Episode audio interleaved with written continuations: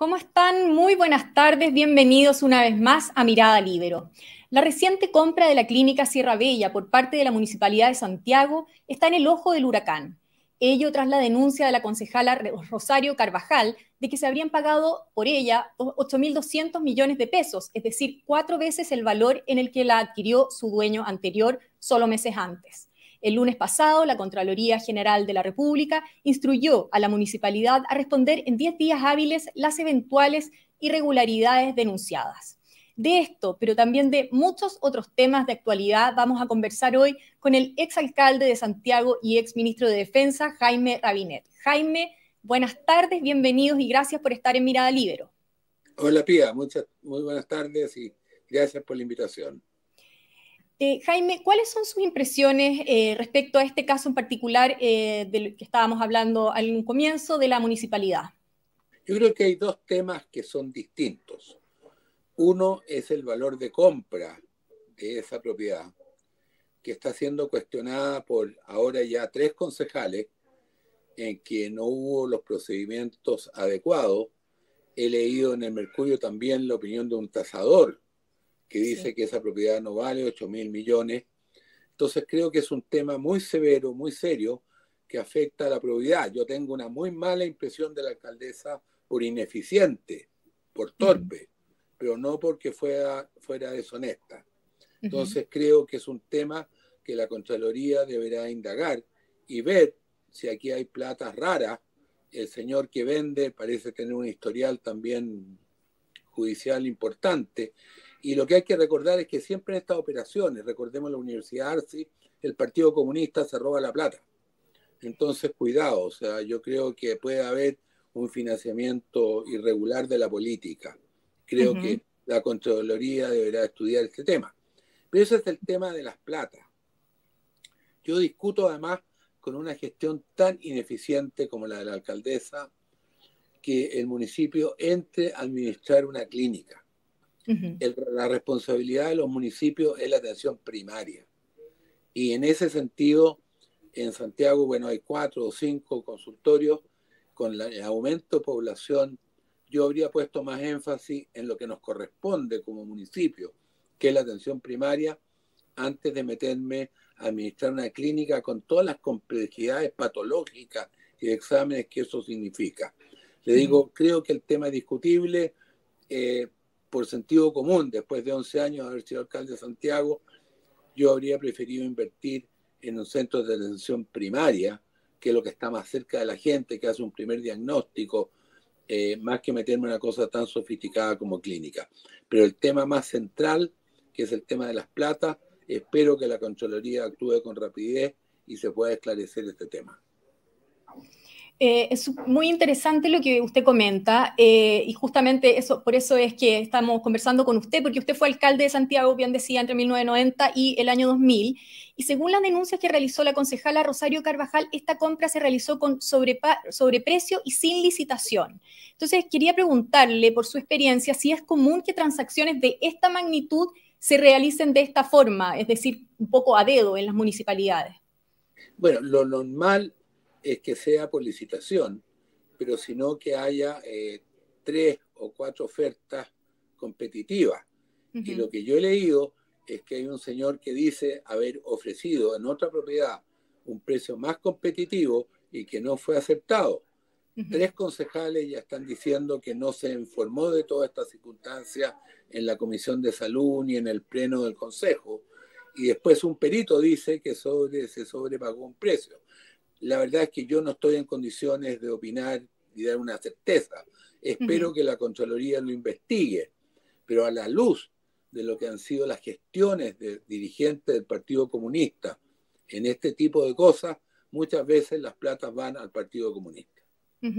Y ahora que usted hace mención eh, justamente al Partido Comunista, el fin de semana pasado, em, el subsecretario Nicolás Cataldo, que es del Partido Comunista, salió a respaldar esta compra. Eh, ¿Qué le parece que se haya involucrado la moneda en esto? Como decía el general Ibáñez, expresidente de la República, era que no, es comunista. Falta que la respalde Teliero a la Camila Vallejo, pues, obvio. ¿Qué van a decir? Ahora, con los antecedentes que hay hasta el momento, que usted en el fondo solamente conoce, em, ¿se debiera anular esta compra? Yo creo que eso, confiemos en las instituciones que todavía funcionan en Chile, que espero sea la Contraloría, que investigue la situación y dé una opinión. Yo en eso prefiero, le digo, lo que toda mi información es por lo que he leído en los diarios, las opiniones de concejales, de peritos, de cartas de Mercurio, pero no estoy en circunstancia, en, situación de decir, mire, esto es así, ¿de acuerdo? Por eso me parece discutible el tema. Lo que sí yo discuto es el tema más de fondo. Haya pagado bien o mal, que el municipio de Santiago se dedique a administrar clínicas en vez de fortalecer la atención primaria, creo que es un error. Es como que mm. se dedicara a fabricar aviones en vez de atender los colegios, ¿de acuerdo? Estamos en otro piso. Claro que sí. Y si estas irregularidades se comprueban, e independiente de lo que dictamine eh, la Contraloría, ¿quién debiera asumir la responsabilidad de, una eventual irregularidad? La, alcaldesa, sin duda, pero veamos, la Contraloría es justamente quien fiscaliza los municipios. Así que veamos qué dice. Muy bien. Usted ha sido crítico, bueno, en un comienzo lo decía, de la gestión de la alcaldesa Hasler, especialmente lo que tiene relación con la delincuencia y la presencia de vendedores ambulantes. Es un problema que también a usted eh, le tocó enfrentar en su momento. ¿Qué salida ve hoy usted a esos temas, para esos problemas más bien? Bueno, yo, yo no, estoy, o sea, que diría un milagro, o sea, que la señora Hasler o señorita se hiciera un lavado de cabeza y, empezar a actuar como alcaldesa y no como dirigente del Partido Comunista. Eh, no sé, yo creo que se requiere una acción fuerte. En mi periodo hicimos tres tipos de acciones. Uno, prohibir el comercio en la calle y multarlos y, y, moverlos con acción policial, con agua, con palos, de, las mercaderías. Dos, ofreciéndoles posibilidades de que se instalaran en ciertos lugares eh, para los cuales compramos, financiamos y buscamos soluciones. Y tres, lo que es muy importante, en conjunto con impuestos internos, con la aduana y con carabineros, fiscalizar a quien le vende al comerciante ambulante. Porque el pobre ambulante, pucha, se gana la vida, no tiene muchos oficios, pero los que son unos bandidos son los que negrean los productos y se los venden a los ambulantes para que lo vendan en la calle y así le compiten al comercio establecido. A eso hay que darle muy duro. Y esas medidas que tomaron, se tomaron en ese minuto, entonces, fueron diluyendo en el tiempo, fueron cambiando con las administraciones posteriores. Bueno, no le puedo decir. En general, salvo excepciones, diría eh, Alcaíno y, Felipe Alessandri, el resto de los alcaldes que me han sucedido, alcaldesa, han sido muy manos blandas con los ambulantes y yo creo que se ha heredado esta situación que hoy día está desbordada, que además se ha incrementado por la inmigración que hemos tenido en Chile. Jaime, quiero llevarlo al tema eh, de la infraestructura crítica, el proyecto de infraestructura crítica que ha estado impulsando el gobierno. Usted se lo pregunto por su eh, carácter de exministro de Defensa. Eh, este proyecto de infraestructura crítica se refiere a la, a la, protección por parte de las Fuerzas Armadas y en concreto permitiría, entre otras cosas, controles de identidad en la frontera. Como exministro de Defensa, ¿qué opinión tiene usted de que las Fuerzas Armadas cumplan labores de orden y seguridad y estén ahí en la frontera? A ver, eh, Primera cosa que es importante destacar es que este proyecto viene del gobierno anterior, lo cual no significa mucho para mí, pero eh, eh, eh, no es un proyecto de este gobierno y lo estamos impulsando. A ver, yo creo que las Fuerzas Armadas, su rol principal es defender nuestra frontera, velar por la seguridad de Chile exterior de ataques del extranjero. Solo en forma excepcional deberían meterse en temas de orden público. Para hacerlo, estoy absolutamente de acuerdo con el comandante en jefe, requieren reglas claras del uso de la fuerza, porque los militares están preparados para matar, para destruir al enemigo, y el orden público requiere un escalamiento que ojalá disuada a los manifestantes. Entonces, ponerlo a custodiar fronteras o a custodiar eh, eh, plantas eléctricas o represas o lo que sea, o incluso, perdón, lo que está pasando en la Araucanía. Los militares miran para el techo. ¿Por qué? Porque si le llegan a disparar a alguien, el gobierno se lava las manos. Piñera se las lavó, se las lava este gobierno, y el pobre soldado u oficial va preso, pierde su carrera y se arriesga a no sé cuántos años de cárcel.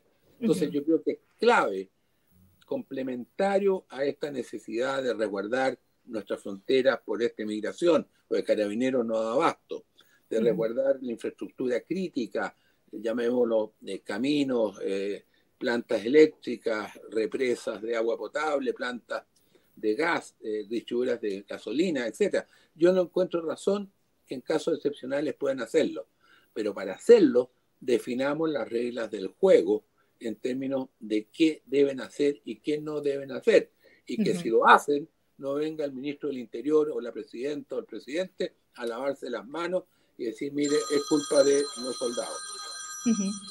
En ese sentido, Jaime, eh, ¿qué solución ve? Eh, comparto, perdón, que, o sea, eh, entiendo que es un estado excepcional, que con toda la ola emigratoria hay que hacerlo. De hecho, en el primer gobierno de Piñera, sin necesidad de ley, en convenio con Carabineros, las Fuerzas Armadas cumplieron un rol de control de frontera. Pero yo, lo importante, en mi opinión, es respaldarlo. Hoy día Carabineros y las Fuerzas Armadas no son respaldadas por este gobierno ni por el anterior, en términos de que los culpan si usan la fuerza. Yo creo que hay que definir qué es posible hacer y qué no es posible hacer. Y eso, lamentablemente, no se resuelve con una ley, sino con un decreto presidencial que diga, señores, este es el escalamiento que pueden hacer los soldados, los carabineros, y de esta manera el que no cumple ese protocolo, claro, queda fuera. Pero si lo cumple, por favor, carabineros y especialmente las Fuerzas Armadas, cuando hay violencia, cuando hay agresión, no pueden repartir flores. ¿Me explico? No nos sirve. Tienen que usar métodos disuasivos. Y cuando están quemando iglesias o asaltando universidades o, centros culturales como Violeta Parra, yo metería bala, porque es la forma de parar y que disuadir que ninguno de estos maleantes siga haciendo ese tipo de daño. Pero aquí falta voluntad política para hacerlo. Ahora, en estos días, quiero llevarla al, área internacional, más bien, en estos días se conoció el audio de una reunión eh, de la Cancillería donde se devela la, estrategia que Chile iba a usar para eh, enfrentar un problema con Argentina, ¿no? Y la ministra vocera, bueno, Camila Vallejo, declaró que este audio no pone en cuestión eh, las relaciones diplomáticas que tenemos, pero quiero preguntarle desde una mirada estratégica y también como exministro de Defensa, ¿qué tan expuestos quedamos ante Argentina y qué implicancias tiene eh, la, situación que se vivió?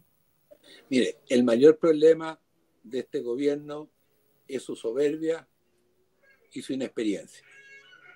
Y la verdad es que el audio refleja como si la canciller estuviera en un club de amigas conversando en un bar. ¿De acuerdo? y eso no es propio de un trabajo de gobierno. Creo que más que la filtración es el lenguaje, el tipo de conversación que hubo, que es impropia de una gestión pública. Entonces ya no es primera vez que esta canciller y su equipo cometen errores, incluso pelando en forma sectaria a la subsecretaria de su misma corriente política.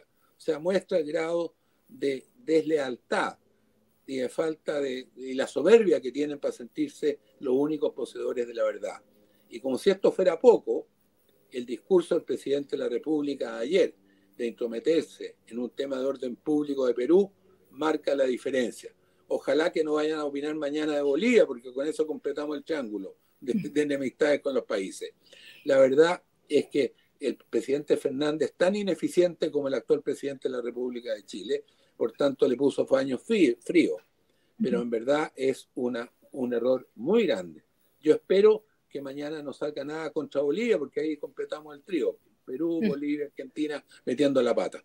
Yo creo que esto justifica, en mi opinión, sacar a la canciller y todo su equipo mañana. Son inexpertos, no tienen prudencia y no tienen profesionalidad para manejar este tema. ¿Y lo ve posible? Ojalá, no le puedo decir. Muy bien. Si de, mí dependiera, si de mí dependiera, sería otra cosa. bueno, Jaime Rabiner, muchas gracias por haber estado esta tarde en Mirada Libero. Le agradecemos. Que esté muy bien. Encantado, Pía. Mucho gusto.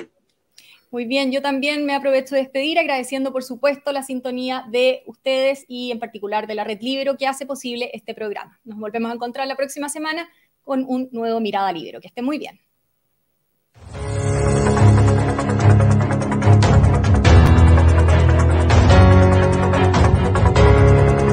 Libero, la realidad como no la habías visto.